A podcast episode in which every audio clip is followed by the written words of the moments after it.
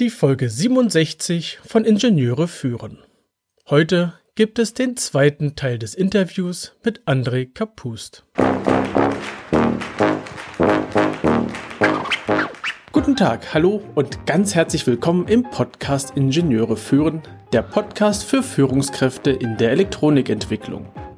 Es geht um Führung von Ingenieuren, Schnittstellen zu anderen Fachabteilungen, Qualitätssicherung im eigenen Bereich und weitere Themen direkt aus der Praxis.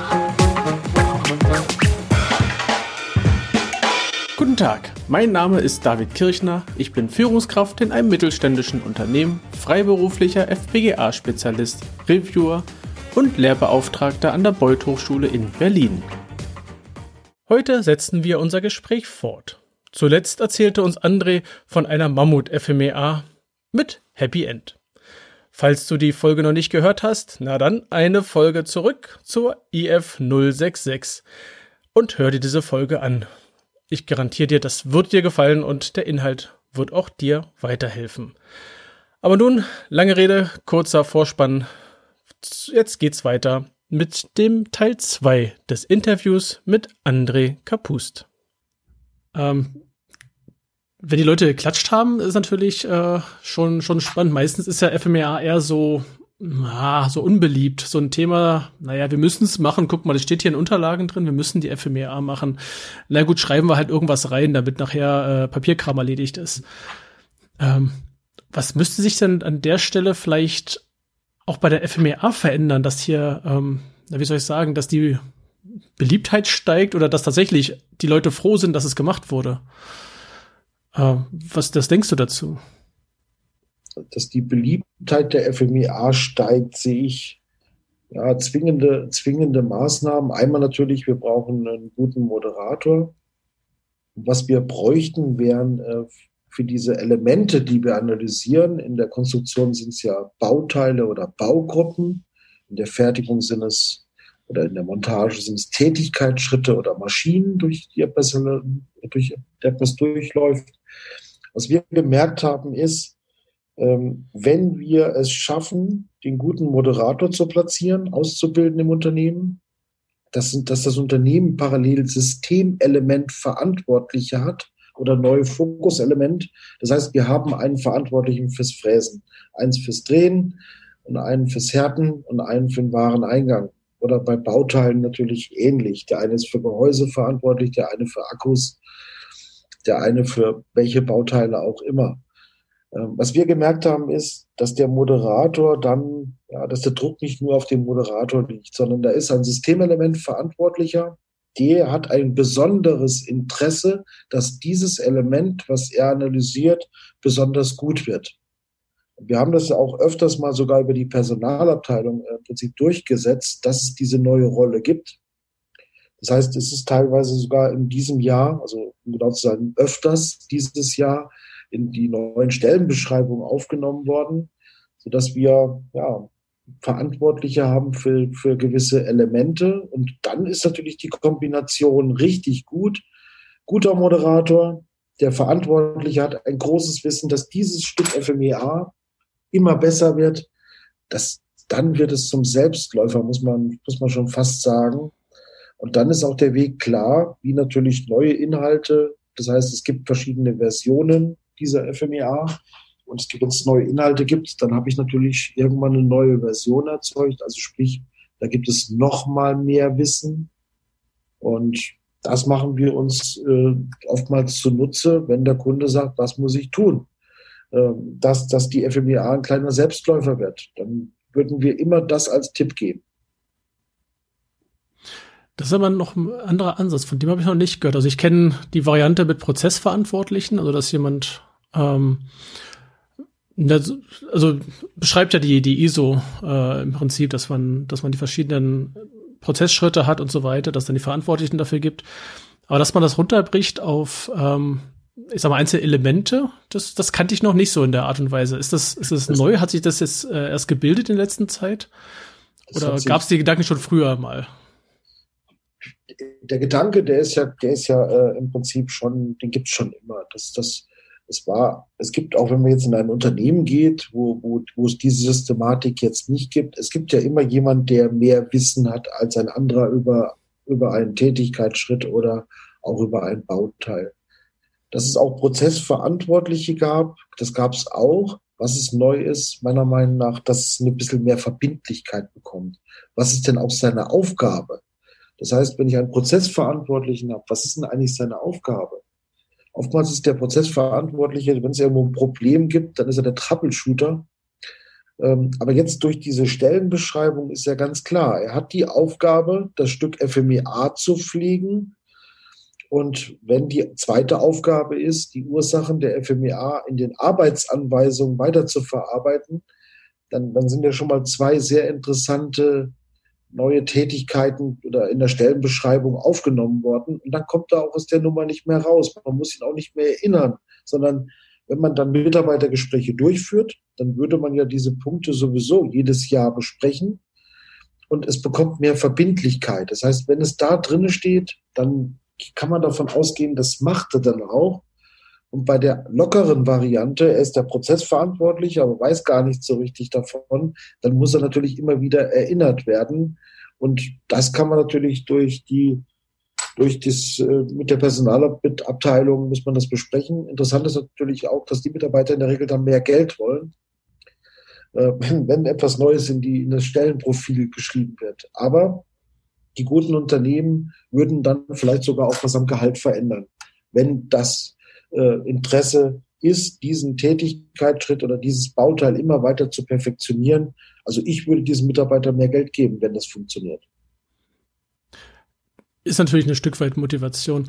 Ich, ich, ich verstehe es auch besser, dass ähm, wenn das verbindlicher ist, also früher die Prozessverantwortlichen, naja, das ist halt unter ihm arbeiten halt dann Leute in der Fertigung für einen Fertigungsprozess oder sowas äh, oder irgendeinen Fertigungsschritt.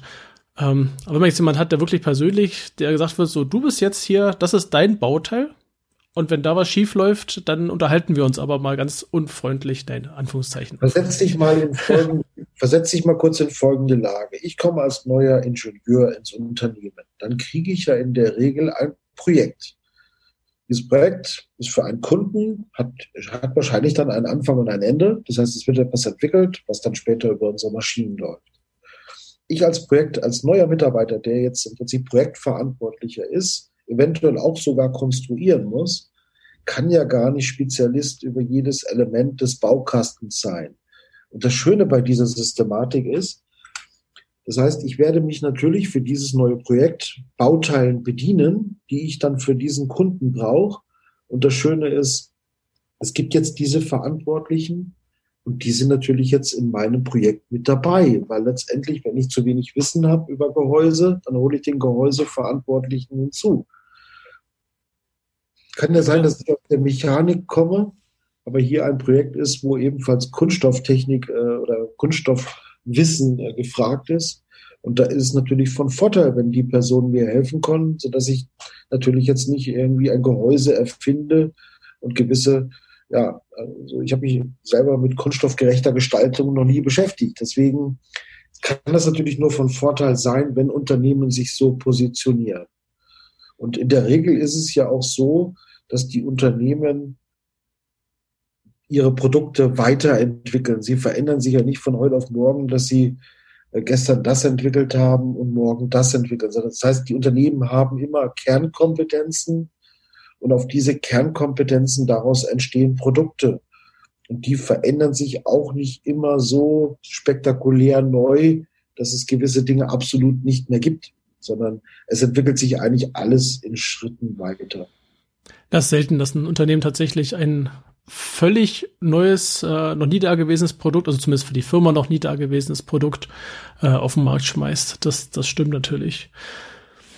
Ähm, also das hat sich verändert. Hat sich die, die FMEA an sich im Laufe der Zeit verändert? Ich meine, die Methode gibt's ja schon relativ lange. Also das ist ja jetzt nichts, was jetzt äh, seit ein, zwei Jahren hier gehypt wird. Das ist ja tatsächlich, äh, das weißt du besser, ähm, naja, schon, hat er schon ein paar Jahrzehnte auf dem Buckel, ne, wenn ich mich nicht ganz täusche. Auch das wurde vor ein paar Wochen, äh, wurde das auf so einer großen Konferenz, auf so einer Qualitätskonferenz, wurde das besprochen. Wie hat sich eigentlich das Qualitätsmanagement, das Risikomanagement weiterentwickelt. Da kam man auch zu einer interessanten Aussage. Also, dass sie es auf der einen Seite verbessert hat, aber es gab keine elementaren Sprünge der Verbesserung, sondern es hat sich verändert. Manche Sachen haben sich sogar verschlimmbessert, wenn wir ganz ehrlich sind. Ähm, aber die, die, die Ansätze, die hinter diesen Veränderungen liegen, die sind mal definitiv nicht schlecht. Das heißt, man hat die Vorgehensweise, das heißt, du hattest auch gesagt, es gibt Schritte zur Erstellung einer FMEA. Das kam aus dem Automobilbereich, da gab es vorher fünf. Jetzt gibt es sieben Schritte. Und dieser Schritt, dieser neue Schritt eins, das heißt, ich beginne eigentlich, bevor ich eine Risikoanalyse mache, mit einem Scoping, mit einer Umfangsabschätzung und ich plane dann auch vernünftig, wie viele Sitzungen machen wir denn jetzt für diesen neuen oder für diesen Umfang, den wir abgeschätzt haben, wo wir glauben, dass da Risiko stecken kann. Das ist, man wird im Prinzip ein bisschen mehr verbindlicher in gewissen Dingen ja, gefordert. Aber trotzdem erachte ich die Literatur, also wenn jetzt jemand ohne, dass er sagt, ich lese da mal ein Buch zur FMEA und starte mal mit einer FMEA, dann wird das natürlich, wird es generell recht schwierig, eine FMEA zu erstellen. Und da hilft einem die Literatur nur bedingt, also um das mal so ein Beispiel dafür zu geben. Also es gibt Literatur, da ist auf 240 Seiten beschrieben, wie man FMEA macht, was meiner Meinung nach schon viel zu kompliziert ist, das auf so viele Seiten zu beschreiben. Und das wichtigste Feld, das ist die Ursachenspalte, wie man wirklich Ursachenforschung betreibt. Das sind dann in diesem Buch wird da auf drei Seiten eingegangen. Drei Seiten habe ich jetzt aber bewusst gesagt, also zwei sind's. Ob es drei sind, kann ich nicht mal sagen. Aber das ist dann schon ein bisschen schwach, wenn wir ganz ehrlich sind. Das heißt, letztendlich wird jemand, der nur, nur das Buch liest und glaubt zu wissen, wie es funktioniert, der steht da schon ein bisschen alleine da.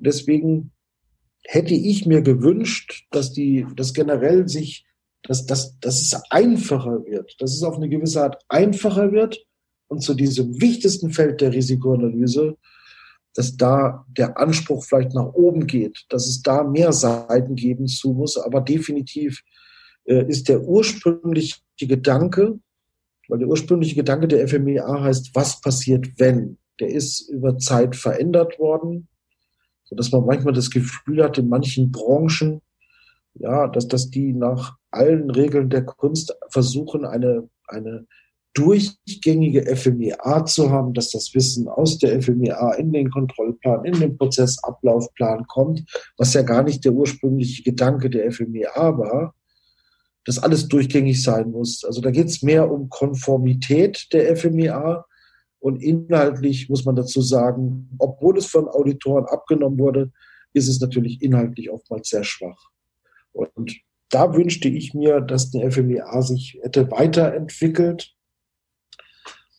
Und da gibt es aber interessante Ideen, die man, die man nutzen kann, um im Prinzip die FMEA weiterzuentwickeln. Wir sind da ebenfalls gerade beschäftigen uns so ein bisschen experimentell damit weil alle Welt spricht von künstlicher Intelligenz. Äh, und bei der FMEA hat man das Gefühl, dass noch mehr Formalismus reingekommen ist äh, und man im Prinzip gar nicht sich ja ein bisschen moderneren Themen widmet.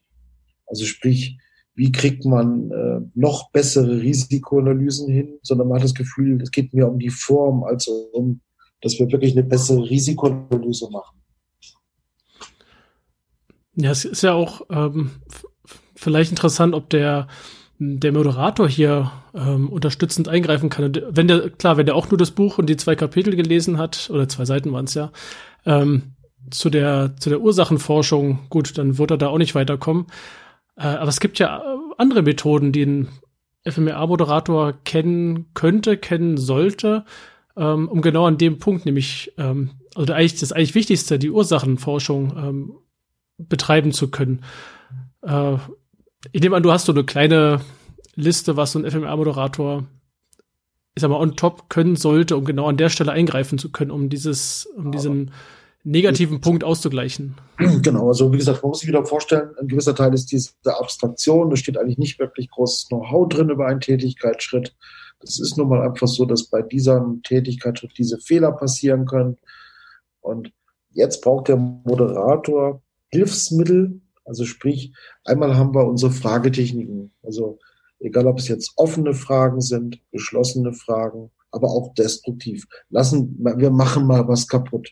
Lass es uns kaputt machen. Einen Fehler zu provozieren, destruktiv zu denken. Dann haben wir weitere Fragetechniken. Wir können natürlich Sachen überprüfen. Ähm, letztendlich haben wir noch Sesamstraße Plus. Wer, wie, was, wieso, weshalb, warum, wann passiert der Fehler. Also sprich, ich will jetzt nicht so viel aus dem Nähkästchen plaudern, findet man tatsächlich nicht in der Literatur. Äh, aber letztendlich die Fragetechniken unterscheiden den Standardmoderator zu einem guten Moderator. Ähm, das heißt, die Personen kommen, wenn, wenn du mich fragen würdest, warum sollte man zu uns kommen, dann ist es mit Sicherheit nicht mit nur wegen dem FMEA-Wissen. Das ist eigentlich überall gleich. Es gibt gewisse Schritte. Wir schulen die Schritte, haben natürlich Tipps zu den Schritten, haben andere natürlich auch. Aber die meisten sagen am Ende des, des, der dreitägigen Ausbildung, dass die weiteren Methoden, die er kennenlernt und die Fragetechniken letztendlich das kleine Geheimnis ist. Und ja, da gebe ich natürlich mein Wissen weiter. Nur wenn Sie jetzt, wenn man jetzt im Internet suchen würde nach diesem Wissen, das würde man tatsächlich gerade nicht finden und auch nicht in der Literatur. Ähm, ja, mag ein kleines Alleinstellungsmerkmal sein, was wir uns da über Zeit entwickelt haben. Äh, aber letztendlich sind es die kleinen Methoden, die man anwendet. Wie kriege ich die Information aus dem Team heraus? Aber stellen wir uns mal die Frage, was ist denn, wenn das Team wenig Wissen hat? Was machen wir denn dann? Das passiert uns ja auch sehr oft. Wir sind in einem Unternehmen, wir sehen eigentlich ein Hightech-Unternehmen, ein Hightech-Produkt, was über Hightech-Maschinen äh, läuft. Und manchmal passt das Wissen der Mitarbeiter nicht dazu. Und trotzdem gilt es ja jetzt für diesen Kunden eine Risikoanalyse zu machen.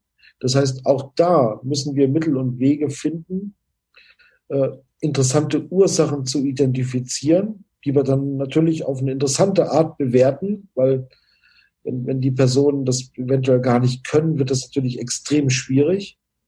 Aber es gibt andere Tricks oder Tipps und Tricks, wie wir natürlich zu neuen Ursachen kommen. Das heißt, die Fragetechniken ist das Team, das versuche ich alles aus dem Team herauszubekommen. Aber Ursachen entstehen ja nicht nur, weil ich ein gutes Team habe. Ursachen sind schon niedergeschrieben. Es gibt Ursachenkataloge. Äh, wer sich mit der, der Methode TRIES auseinandersetzt, es gibt 40 Innovationsprinzipien, wie eigentlich alle Produkte und Prozesse sich weiterentwickeln. Dadurch, dass wir wissen, wie es sich schon weiterentwickelt, kennen wir auch alle Fehler. Das heißt, die Erwartung eigentlich an den Moderator ist über Zeit, dass er einfach sich eine weitere Methodenkompetenz aneignet und einfach äh, überlegen muss, wie komme ich zu noch mehr Ursachen, noch zu noch interessanteren Ursachen, mit denen das Unternehmen sich beschäftigen muss. Ja, und das lernt Moderator, glaube ich, auch nicht so von heute auf morgen. Das ist etwas, was im Laufe der Zeit sich ähm, aneignen darf. Das ja, lernt man ja auch nicht in den drei Tagen. Das ist. Äh was ich mit dem Kies beschrieben habe, das sind natürlich dann Spezialfälle. In der Regel ist ja so, dass genügend Know-how in der Firma ist. Aber wir haben ja, auch, wie gesagt, Kunden, die wir betreuen. Da, da gibt es ein interessantes Produkt. Und, aber die Maschinen dazu, das hat jemand externes gebaut. Da hat, es gibt Unternehmen, die haben gar kein Know-how über die Maschinen, die im Unternehmen stehen. Äh, aber trotzdem arbeiten Personen an diesen Maschinen. Diese Maschinen müssen repariert und gewartet werden. Und das sind halt schon mal Fälle, die könnten theoretisch dann auftreten. Und da muss ich natürlich auch als Moderator, ja, wie soll ich sagen, ich, ich, sehe eigentlich immer recht gut als Moderator, wie auch so ein Unternehmen in sich funktioniert. Das heißt, ich arbeite ja eigentlich mit allen Personen ähm, mit zusammen, also wirklich mit dem Mitarbeiter, der tatsächlich einen Tätigkeitsschritt ausführt, für jemand, der irgendwas repariert an der Maschine, bis hin zur Putzfrau, die das Unternehmen, äh, das Unternehmen, die Unternehmen sauber macht, die ebenfalls eine Ursache sein könnte, dass irgendwas Schlimmes passiert. Ähm, das heißt, das ist das Schöne und, und das ist auch, glaube ich, das, warum ich all die Jahre dabei geblieben bin weil ich einfach merke, man präsentiert Geschäftsführer, man unterhält sich mit Geschäftsführern, man unterhält sich mit dem Prozessverantwortlichen, aber auch bis zu dem kleinsten Mitarbeiter. Äh, mit der, der nur eine ganz kleine, ganz kleine Aufgabe im, im Unternehmen oder in, als Rolle spielt. Selbst mit dem unterhalten wir uns. Und das ist die, das finde ich das Tolle daran an diesem, an dieser, an diesem Job. Und muss dazu sagen, wenn wir länger in einem Unternehmen sind, ähm, kann es auch schon mal, kann es schon mal sein, dass mir, dass, unter, dass die Mitarbeiter auf mich zukommen und mir alle Probleme des Unternehmens sagen, selbst die nicht mit dem Projekt zu tun haben. Das heißt, man ist so ein bisschen wie der Pfarrer auch des Unternehmens, dass die Leute, wenn sie merken, oh, da ist ein Moderator oder da ist jemand, der, der will mir helfen, wir dokumentieren das, leiten Maßnahmen ab, der, der hilft mir, mein Anliegen nach vorne zu treiben. Das Traurige dabei ist wieder, es gibt halt auch Unternehmen, die wissen, die Maschine kann es nicht. Jetzt muss halt ein Kapus kommen und das Ganze nochmal irgendwo dokumentieren, was jeder weiß, dass die Maschine es nicht kann und dass die Maschine dann eine, dass die Firma dann eine neue Maschine bekommt, eine, eine Maschine, die einfach dann prozessfähig ist für das, was die Aufgabenstellung ist. Das ist manchmal so ein bisschen das Traurige, dass ein Externer kommen muss, äh, dass dann sich irgendwelche Sachen wirklich im Unternehmen verändern. Und Obwohl es die Mitarbeiter schon wahrscheinlich zigmal angedeutet haben, dass da was genau, nicht wir haben es dann im Prinzip analysiert. Äh, natürlich ist das Ergebnis genau das rausgekommen, was jeder wusste. Und das ist halt so ein bisschen, was mich manchmal so ein bisschen traurig stimmt, äh, dass der Externe da, dass auf den Externen da gehört wird und, und der Interne ja, da schon kämpfen muss, um, um gewisse Dinge durchzusetzen. Aber wie gesagt, ich glaube, das ist auch nicht unser Thema heute, sondern das ist einfach der, der Status des Externen vielleicht, den er da hat. Aber letztendlich entwickeln wir gestandene Moderatoren oder versuchen zumindest ihnen diese, diese Werkzeuge, diese ganzen Werkzeuge an die Hand zu geben. Und deswegen ist es immer von Vorteil, dass wir, dass wir im Prinzip Personen haben, die zwei Tage hoffentlich ausgebildet wurden im Basiswissen, sodass wir uns drei Tage mit seiner neuen Rolle beschäftigen. Und diese neue Rolle ist natürlich, dass er mehr Wissen über die FMIA braucht, aber wir, wir wollen ihm noch mehr Wissen mit auf den Weg geben, dass er einfach ja, ganz gelassen irgendwann vor dieser Gruppe steht und weiß, ich gucke auf meinen Spickzettel, hier sind meine Fragetechniken, ich habe noch, ich weiß noch viele weitere Tipps und Tricks, wie ich zu neuen Ursachen komme. Ich habe weitere Methoden, auch Kreativitätstechniken, um vielleicht ein Team ein bisschen zu fordern, neue Themen oder neue Punkte, Ursachen zu nennen oder Maßnahmen abzuleiten. Und ich denke mal, diese Kombination, die macht halt extrem Spaß, aber anstrengend. Wird aber auch in der Regel besser bezahlt in den Unternehmen. Das heißt, Ich hoffe, dass der Moderator einfach auch wirklich ein paar Euro mehr bekommt. Das Ganze könnte man natürlich auch an gewissen Zielen messen. Die FMEA ist immer ein bisschen schwierig, die Ziele zu messen, weil wir ja präventiv arbeiten und wir eventuell das Ergebnis erst in zwei, drei Jahren sehen, wenn das Produkt am Markt ist. Genau, wenn aber, dann nichts passiert, dann hat er was verdient. Ähm, nee, das ist auch aber schlecht. trotzdem, so, das, Äh, aber ich behaupte mal, wenn wir Maßnahmen hinterlassen, also nur ein Beispiel dafür. Es gibt ein, ein Projekt, da glauben wir, da haben wir ein Risiko. Und jede Maßnahme, die wir ableiten, wird nach der SMART-Regel, dass die auch spezifisch genug ist, um abzuarbeiten. Sie ist messbar, die Maßnahme. Also wir werden keine Maßnahmen ableiten, die nicht messbar sind. Die sind attraktiv, realistisch und terminiert. Also alle, das heißt, wir lernen auch extrem gut, weil das ist eigentlich die wichtigste Aufgabe für den Moderator, dass er natürlich vernünftige Maßnahmen hinterlässt. Und diese Maßnahmen, die kann man meiner Meinung nach auch schon vorher sehen, dass unsere Maßnahmen greifen. Deswegen ist die Aussage nicht immer ganz richtig, dass ich das erst in zwei, drei Jahren sehe. Das heißt, wir werden keine Maßnahmen äh, definieren, die, wo wir nicht glauben, dass die auch zum Erfolg führen. Natürlich probiert man manchmal, das will ich nicht ausschließen, dass das nicht mal passiert, äh, aber zumindest zu den Ursachen, die wir finden, klingen diese Maßnahmen immer sehr, sehr plausibel, die wir da erarbeiten. Jetzt habe ich mal eine, einfach mal aus dem, äh, so als, als kleiner Break, eine kleine ketzerische Frage. Und zwar, wir nehmen mal an, äh, ein Unternehmen möchte eine FMEA durchführen, du hast ein FMEA-Team und so weiter. Aber es gibt keinen Moderator, also keinen ausgebildeten Moderator. Es gibt ein Team. Und äh, gibt es Möglichkeiten, dieses Team zu befähigen, ähm, auch ohne Moderator? Also ich nehme an, die haben Basiswissen. So, die Leute wissen im Groben, wie es geht und so weiter.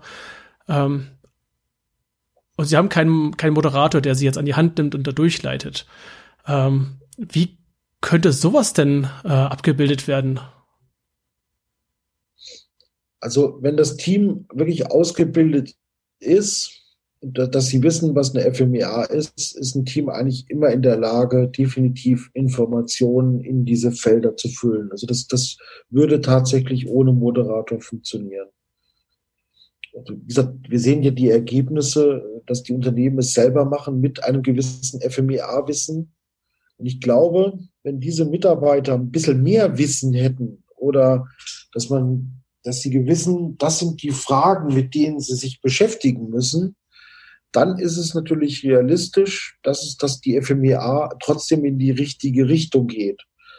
Ähm, das heißt, ein einfaches Beispiel dafür, dass wir, also wir haben eine eigene webbasierte Software, diesen, diesen, wir können einen Link an die Teilnehmer senden und der Teilnehmer kriegt von uns eine Frage gestellt, welche Ursachen fallen dir zu diesen Fehlerbildern ein? Und es ist ja eine sehr klare, es ist eine offene Frage.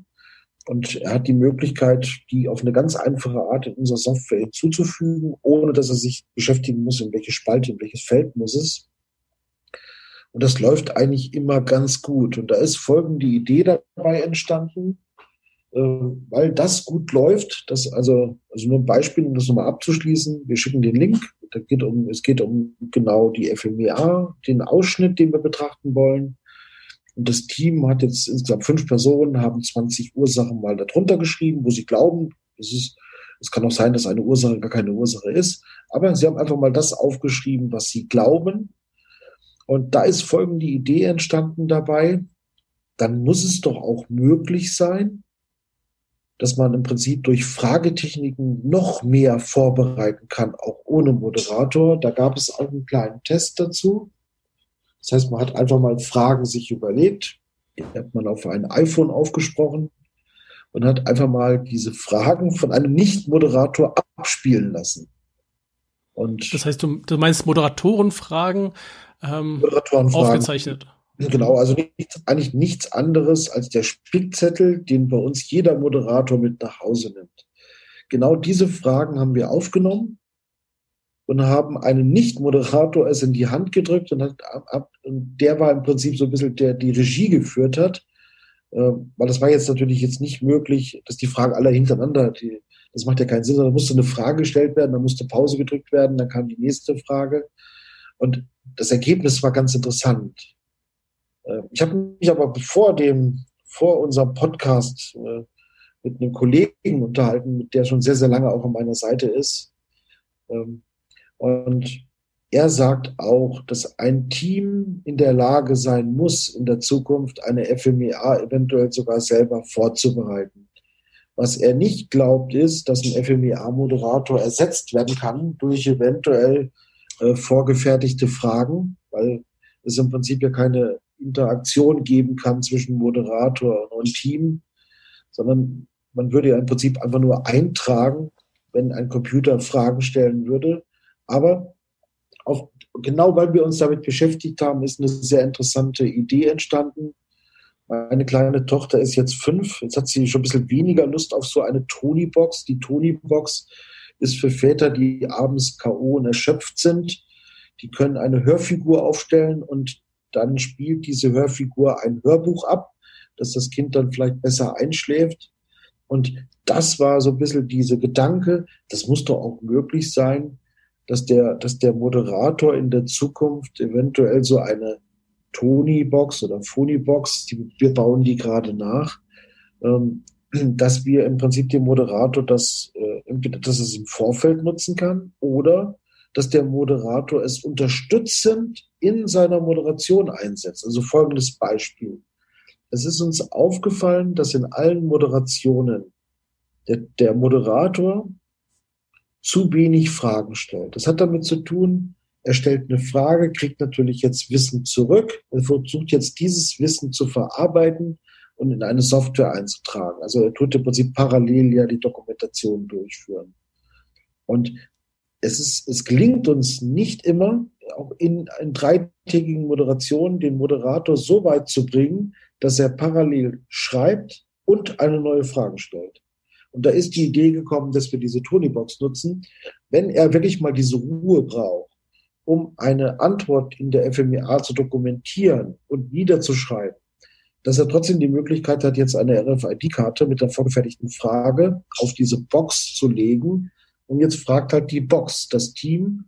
Und das Team wird im Prinzip jetzt, während er schreibt, muss wieder angeregt über eine gewisse Aufgabe oder eine, über etwas nachdenken. Und wie gesagt, dieser Test ist sehr positiv verlaufen, den wir da gemacht haben. Äh, dass ohne einen Moderator schon recht gutes Wissen zusammengetragen wurde. Aber das ist ja generell unsere Tipp. Für uns gilt Vorbereitungszeit gleich Moderationszeit. Also wenn wir uns für ein Systemelement, für ein Fokuselement nach VDA zwei Stunden Zeit nehmen würden, dann bedeutet das für uns, man könnte auch sagen, eine Stunde Vorbereitung, eine Stunde Durchmoderation. Also so ist bei uns die Formel dass wir sagen, eine FMEA sollte die gleiche Zeit vorbereitet werden, wie sie dann auch später durchmoderiert wird. Oder zwei Stunden vorbereiten, zwei Stunden durchmoderieren. Und wer ist jetzt vorbereitet? Ob das das komplette Team ist oder ob das über unsere Software eventuell sogar jeder in seinem stillen Kämmerlein machen kann. Ähm, das sind natürlich jetzt dann Ideen und das, das ist, da ist man natürlich ein bisschen abhängig äh, auch von Softwarelösungen. Manche Softwarelösungen da gibt es dann nur eine Lizenz. Es gibt eine Datei, da können gar nicht mehr drin arbeiten. Also da ist, da ist natürlich Software so ein bisschen auch die Barriere. Aber wir versuchen natürlich generell den Kurs so zu gestalten, ähm, den Moderatorenkurs, dass die Moderatoren ja intensiv praktische Beispiele durchführen. Du hast es ja auch betont, das haben wir vor drei Jahren schon gemacht, auch vor fünf Jahren, dass wir natürlich versuchen, Praxis in diese Schulen zu bekommen. Was uns nicht immer gelingt, ist, die Charakteren äh, der Personen, die am Tisch sitzen, zu simulieren, äh, dass da jemand wirklich in der Schulung zu simulieren, äh, gelingt uns nicht immer, die Figuren alle tatsächlich an den Tisch zu setzen und sagen, du hast jetzt diese Rolle und, und stör mal eventuell mit deiner Rolle mal so eine Moderation. Ähm, da sind manchmal die Gruppen auch ein bisschen zu klein oder die Personen können sich nicht in eine Rolle versetzen, was ich auch gut finde. Man muss sich nicht in eine Rolle versetzen, wenn ich es nicht bin. Also ganz interessant. Ja, wobei das mit den, mit den praktischen Übungen, äh, du musst überhaupt erstmal reinkommen als Moderator. Und da finde ich so einen geschützten Bereich, nämlich zusammen mit anderen Moderatoren, die ebenfalls lernen wollen, ähm, überhaupt erstmal das Moderieren durchzuführen. Das ist, ähm, jetzt unabhängig von den Charakteren, das, das trifft einen so oder so, ähm, erstmal ein ganz wichtiger Punkt, also dass man da einen geschützten Raum hat, in dem man das Ganze erlernt. Ja, also der, der geschützte Raum, der ist vorhanden. Wir bereiten FMIAs so wie in der Realität vor. Das geht natürlich bei uns jetzt ein bisschen schneller als wie in der Realität, weil die Personen sollen ja moderieren lernen. Das heißt, wir verzichten manchmal auf eine Fehlerfolge, die wir nicht verknüpft haben, sondern wir wollen ja, dass er Ursach, kleiner Ursachenforscher wird. Und, aber wir simulieren natürlich die Praxis. Und ich glaube, auch da wird sich noch einiges über Zeit verändern. Deswegen, sie hat rausgehört, wir wollen den Moderator zukünftig mit so einer interessanten Moderationsbox unterstützen so dass er mehr Zeit hat, äh, sich dann zu konzentrieren, was er niederschreibt, dass die Box vielleicht mal eine interessante Frage wieder stellt oder sogar ein paar mehr Informationen gibt. Also ist ganz interessant und ich glaube, es wird da weitere Veränderungen geben und kann auch sein, dass wir diese Veränderung ein bisschen mit vorantreiben. Ähm, oh, jemand muss ja anfangen, ne? einer muss muss meiner Meinung nach anfangen. Also gib, ihn, gib ein Beispiel dafür, äh, was so an Veränderungen meiner Meinung nach ansteht. Also man muss sich vorstellen, es ist möglich, den Baukasten des Unternehmens abzubilden und auch unsere Maschinen. wo unsere Produkte drüber laufen. Es ist möglich, jetzt schon Intelligenz Bauteilen zu hinterlegen. Was für, eine, was für ein Wissen hat das Bauteil? Was kann das Bauteil? Ich kann aber auch eine Maschine Wissen hinterlegen. Was kann die Maschine? Ein einfaches Beispiel. Wir sind, wir sind die Firma IKEA. Wir machen eine Risikoanalyse und haben einen, einen mittleren Schrank analysiert. Jetzt kommt die nächste Aufgabe. Jetzt wollen wir einen großen Schrank herstellen. Und weil ich die Parameter weiß, schon, die mein zukünftig großer Schrank hat, jetzt liegt es daran, welche Intelligenz ich meinen Bauteil hinterlegt habe oder generell, wo ich hinterlegt habe. Es kann sein, dass es einen Vorschlag gibt, wenn du einen großen Schrank machst, dann musst du mindestens diese Stärke an Holz nehmen. Du kannst nicht die kleinen Schrauben nehmen, sondern du musst die große Schraube nehmen. Und weil es ein großer Schrank ist, ist es nicht möglich, den über die kleine Säge laufen zu lassen, sondern musst du über die große Säge laufen lassen. Die kleine kann das nicht, da kannst du die, das Brett gar nicht führen. Und das ist heute schon möglich, dass man ähm, Bauteilen Intelligenz hinterlegen kann. Und ich glaube, dass das einfach sich da noch mehr verändert. Also wir, von dem, was ich jetzt gerade gesagt habe, das ist definitiv keine künstliche Intelligenz. Das sind einfach äh, so Datenbank im Prinzip. Das sind einfach Daten und Fakten, die, hm. ich einfach hinterlegt habe. Das heißt, das System gibt einen Vorschlag. Nennen wir es wirklich auch konkret erstmal Vorschlag. Aber diesen Test haben wir ebenfalls gemacht mit einem größeren Automobilzulieferer. Ähm, funktioniert. Und, aber ich glaube, dass es noch weitere interessante Veränderungen geben müsste. Anschluss TRIES-Datenbanken, also sprich, äh, dass man im Prinzip, wenn, wenn man im Prinzip ein bisschen das Thema, wir verändern unser Bauteil, gehen die nächste Stufe im TRIES nach oben, über die 40 Innovationsprinzipien, dann kennen wir natürlich auch unsere Fehler und auch die Probleme, die da entstehen können. Und das wäre natürlich schön, wenn man Kataloge andocken könnte. Ich drücke drauf, ich habe jetzt eine neue Technologie und jetzt sagt das System, oh, da gibt es ganz interessante neue Punkte, die, die gehörten eigentlich auch in der FMEA weiterverarbeitet. Ähm, ja, dass dann die Leute diese nicht. Kataloge gibt es jetzt schon. Die gibt es halt jetzt leider in, in Excel. Die gibt es jetzt noch leider nicht angedockt an, in so einer FMEA-Datenbank.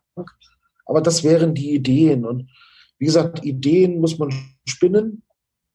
Ich finde es da wichtig, dass wenn manche Dinge nicht, doch nicht so möglich sind, dass die, dass die äh, Moderationsbox, die ich mir vorstelle, selbst wenn die nicht diesen Effekt hat, ähm, in einem Video sagt jemand so schön, das ist ein Wochenendprojekt, äh, um so eine Box zusammenzubauen, äh, diese Fragen aufzusprechen, das dauert auch ein paar Stunden. Also ich glaube, selbst wenn diese Energie äh, dann doch, wenn das dann doch nicht so funktioniert, wie vielleicht gedacht, aber das ist das, was ich gerne angehen will in der nächsten Zeit, die FMEA weiter zu verändern, Intelligenz zu hinterlegen, sodass das Rad auch nicht neu erfinden, erfunden werden muss. Ich sehe da halt ein Stück weit Vereinfachung. Also wenn ich jetzt drüber nachdenke über so eine Moderatorenbox, also Moderator wegzulassen, das glaube ich nicht, dass das funktioniert. Also dass, dass man, ähm, dass die Leute Sachen vorbereiten können und sei es auf ein Stück Papier, dass man denen eine Aufgabe mitgibt in der Einladung, dass man sagt, du machst dir Gedanken über folgende Punkte. So, und mit denen kommt er dann schon in die FMEA und hat dann ähm, die Sachen parat, die werden besprochen, eingetragen.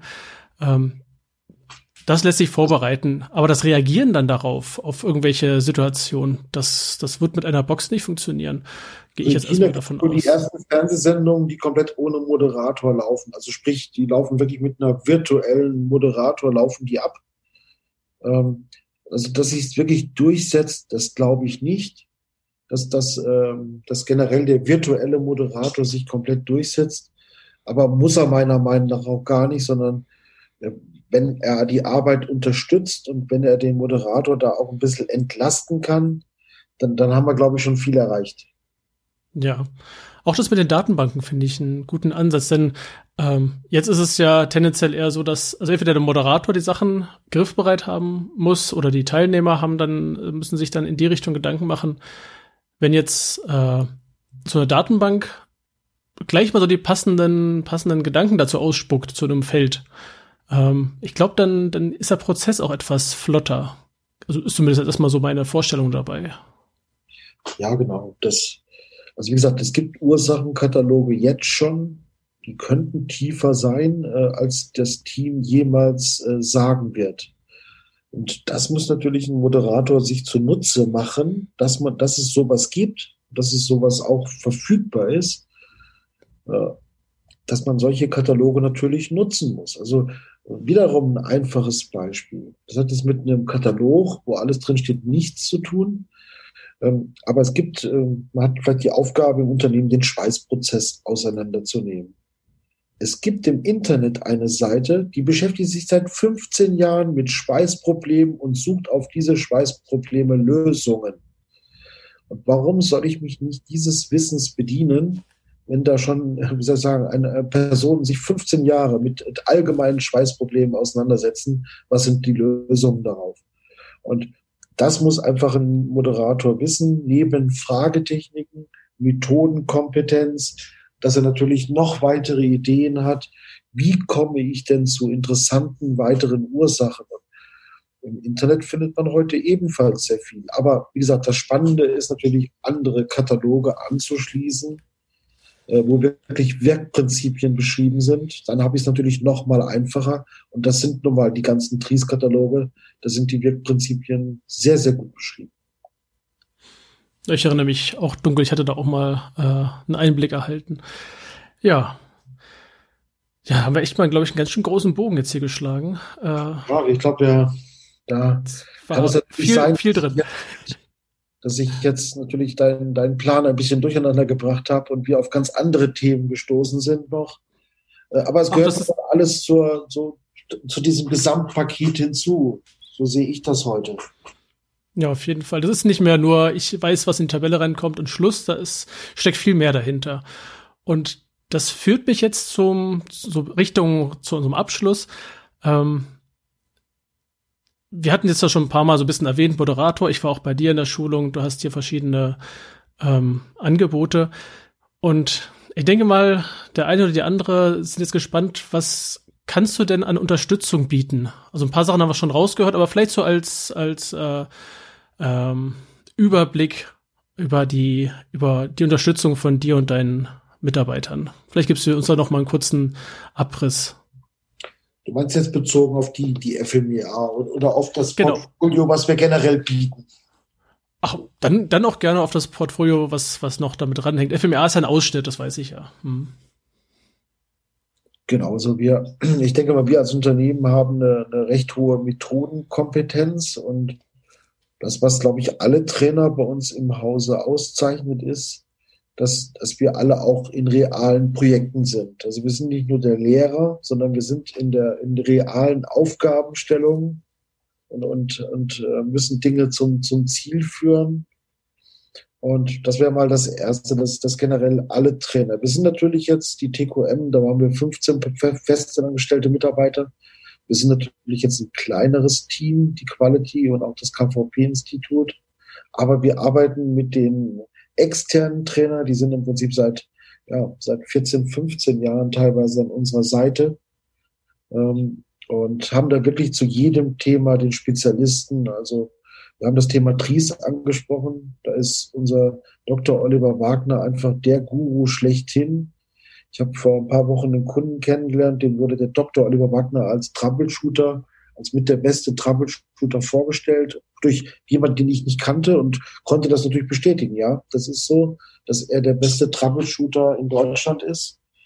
Und dementsprechend äh, ist eine hohe Methodenkompetenz da. Natürlich, das vermitteln wir und, und das kriegen wir auch in unseren ja, am Ende des Tages wird es uns bestätigt, dass unsere Seminare einen sehr hohen Praxisanteil haben. Und ich glaube auch, dass die Zeit dieser PowerPoint-Schlachten einfach vorbei sind, ähm, weil es ist ja heute jeder des Lesens mächtig. Und ich glaube, und das haben wir nicht geschafft, äh, dass am Prinzip der Teilnehmer am besten ein Buch vorher liest und dann zu uns kommt. Das haben wir noch nicht geschafft. Aber das wäre natürlich das Beste für uns dass wir so allgemeine Informationen kurz ansprechen, aber da geht es schon weiter. Ähm, aber das wäre so ein Traum von mir, dass im Prinzip, ähm, dass die Teilnehmer noch besser vorbereitet in unsere Seminare kommen, indem sie ein Buch gelesen haben und wir dann die Praxis oben draufsetzen können, weil das die FMEA jetzt von der NASA kommt. Das müß, würde ich eigentlich gar nicht mehr erzählen wollen, sondern das müsste, das wäre das Schönste, das würde jeder wissen. Dann hätten wir noch mehr Zeit im Prinzip, um die FMEA in der Praxis zu trainieren, egal ob aus Sicht des Moderators oder aus Sicht des Teammitglieds. Und deswegen haben wir natürlich ein großes Portfolio. Also wir haben natürlich das Thema Qualitätsmanagement auf der Quality-Seite. In der, Im KVP-Institut alle Methoden des Besserwerdens, der Optimierung, der Prozessoptimierung. Und wir beschäftigen uns immer mehr mit dem Thema Digitalisierung auch. Und ich glaube, wer das nicht tut, der wird den Zug verpassen. Also sprich die klassischen Methoden verbunden mit weiteren Werkzeugen. Also das Thema Datenanalysen. Ich muss ja irgendwie zu meinen Verbesserungsprojekten kommen, dass ich etwas verbessere. Und da glaube ich, da wird sich einiges verändern noch. Und ja, da mischen wir natürlich ein bisschen mit mit unseren Ideen. Ähm, aber klassisch zur FMEA haben wir den FMEA Basiswissen. Der geht zwei Tage bei uns. Auch das FMEA Basiswissen im Automobilbereich. Und dann haben wir eine dreitägige Ausbildung zum Moderator. Wir haben oftmals Personen, die schon sehr viel Wissen haben. Die kommen dann fünf Tage zu uns. Da könnte es sein, dass ein Tag zu viel ist für die, weil sie schon sehr tief natürlich in der Methode sind. Äh, aber letztendlich kann es ja nicht schaden, dass man das Unternehmen sich oder dass man Mitarbeiter sich fünf Tage, dass Mitarbeiter fünf Tage Zeit bekommen, im Prinzip so eine sehr anspruchsvolle Tätigkeit zu erlernen. Deswegen das Portfolio kann man sich gerne auf der quality.de anschauen. Vielleicht gibt es ja die Möglichkeit, irgendwo das zu verlinken oder irgendwo anders noch mitzuteilen, wo man zu Na klar. Das werde ich natürlich in die Shownotes packen, weil die meisten, die Podcast hören, machen nebenbei irgendwas anderes, zum Beispiel Laufen oder Autofahren und also das mache ich zumindest. Und hast du selten einen Stift dabei oder ans Handy sollte man da auch nicht unbedingt rangehen. Ähm, gut, beim Laufen geht's noch, Rasenmähen eher weniger, Autofahren gar nicht erst anfangen. Oder du hast gerade kein Internet, also ja, das kommt in die Show Notes und ähm, und Links zum zum KVP-Institut und so weiter. Natürlich, das mache ich. Mir fällt noch was ein. Also ja. auch wenn es noch ein bisschen Werbung klingt, äh, wir machen alle ein paar Jahre einen großen Kongress, auch zur FMEA. Dieser Kongress wird wieder, wie das letzte Mal im Audi-Forum Neckarsulm stattfinden. Die Kosten sind diesmal ganz gering, dass es gar keine Barrieren gibt, nicht teilzunehmen. Du meinst keine Ausrede? keine Ausrede, aber es ist wirklich günstig. Ich ja. glaube, unter 500 Euro für zwei Tage. Und die, es ist, also wird auch recht gut bewertet in der Audi. Wir werden wahrscheinlich eine also wir werden auf jeden Fall die, eine Werksführung durch die Audi alle genießen, wahrscheinlich auch durch die gläserne Manufaktur. Es gibt eine Abendveranstaltung, aber das Interessante bei unserem Kongress, warum man zu uns kommen sollte, ist, wir haben nicht nur einen Raum, wir haben wahrscheinlich drei Räume. Das heißt, der Teilnehmer kann immer entscheiden, will er sich den Vortrag anhören oder will er einen anderen oder geht er in den Kreativraum oder in die Sprechstunde. Äh, und das ist das, glaube ich, was, was unseren Kongress attraktiver macht als andere Veranstaltungen, dass man mehr Auswahl hat. Man wird also nicht nur gezwungen, man muss den Vortrag sich anhören, weil alle den Vortrag anhören. Ähm, man hat die Möglichkeit, auf unserem Marktplatz zu sein oder halt in den Kreativraum zu gehen oder halt an zwei verschiedenen Vorträgen teilzunehmen. Man verpasst auch keinen Vortrag, weil wir alles abfilmen. Jetzt könnte man ja sagen, dann guckt man sich die Videos an, da weiß man es auch. Natürlich geht es auch. Äh, aber schön ist auch dieser Austausch, sich mal wieder zu treffen, mal Zeit miteinander zu verbringen. Und deswegen, das wäre eine gute Möglichkeit. Die gibt's im Mai diesen Jahr, ich glaube 9. und 10. Mai, aber das müssen wir nochmal genau nachgucken. Äh, naja, das kann, kannst du mir dann noch was schicken, genau. Anfang Mai im Audi-Forum in Neckarsulm und ich denke, dass wir so 100 Personen zusammenbekommen wieder. Vielleicht sind es ein paar mehr oder ein paar weniger. Ähm, aber so wird es sein mit einer super interessanten Abendveranstaltung. Für Insider gibt es eine Weinprobe am Abend vorher, aber da muss man wirklich persönlich auf mich zukommen.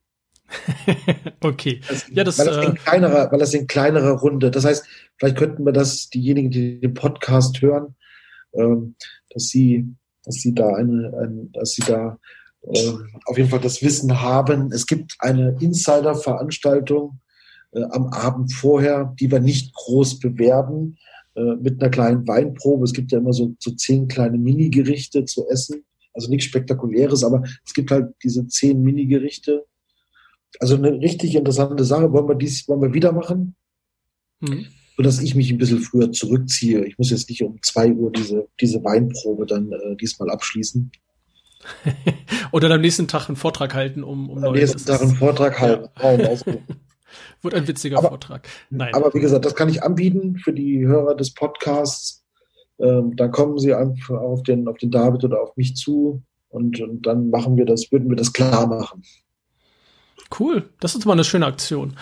Ja, mal gucken, ob ich es auch schaffe, ähm, dabei zu sein ich habe jetzt meinen Terminplan nicht griffbereit. Aber die Daten schickst du mir noch mal und dann werde ich das alles entsprechend auch äh, eintragen. Und äh, es klingt, ähm, wenn ich so vergleiche mit anderen Veranstaltungen, ähm, hat es einen interessanteren Charakter, wenn man sieht, dass es dort äh, also klar, es gibt andere Veranstaltungen, da hast du auch zwei, drei Vorträge und so weiter, aber so einen Kreativraum hatte ich noch nicht.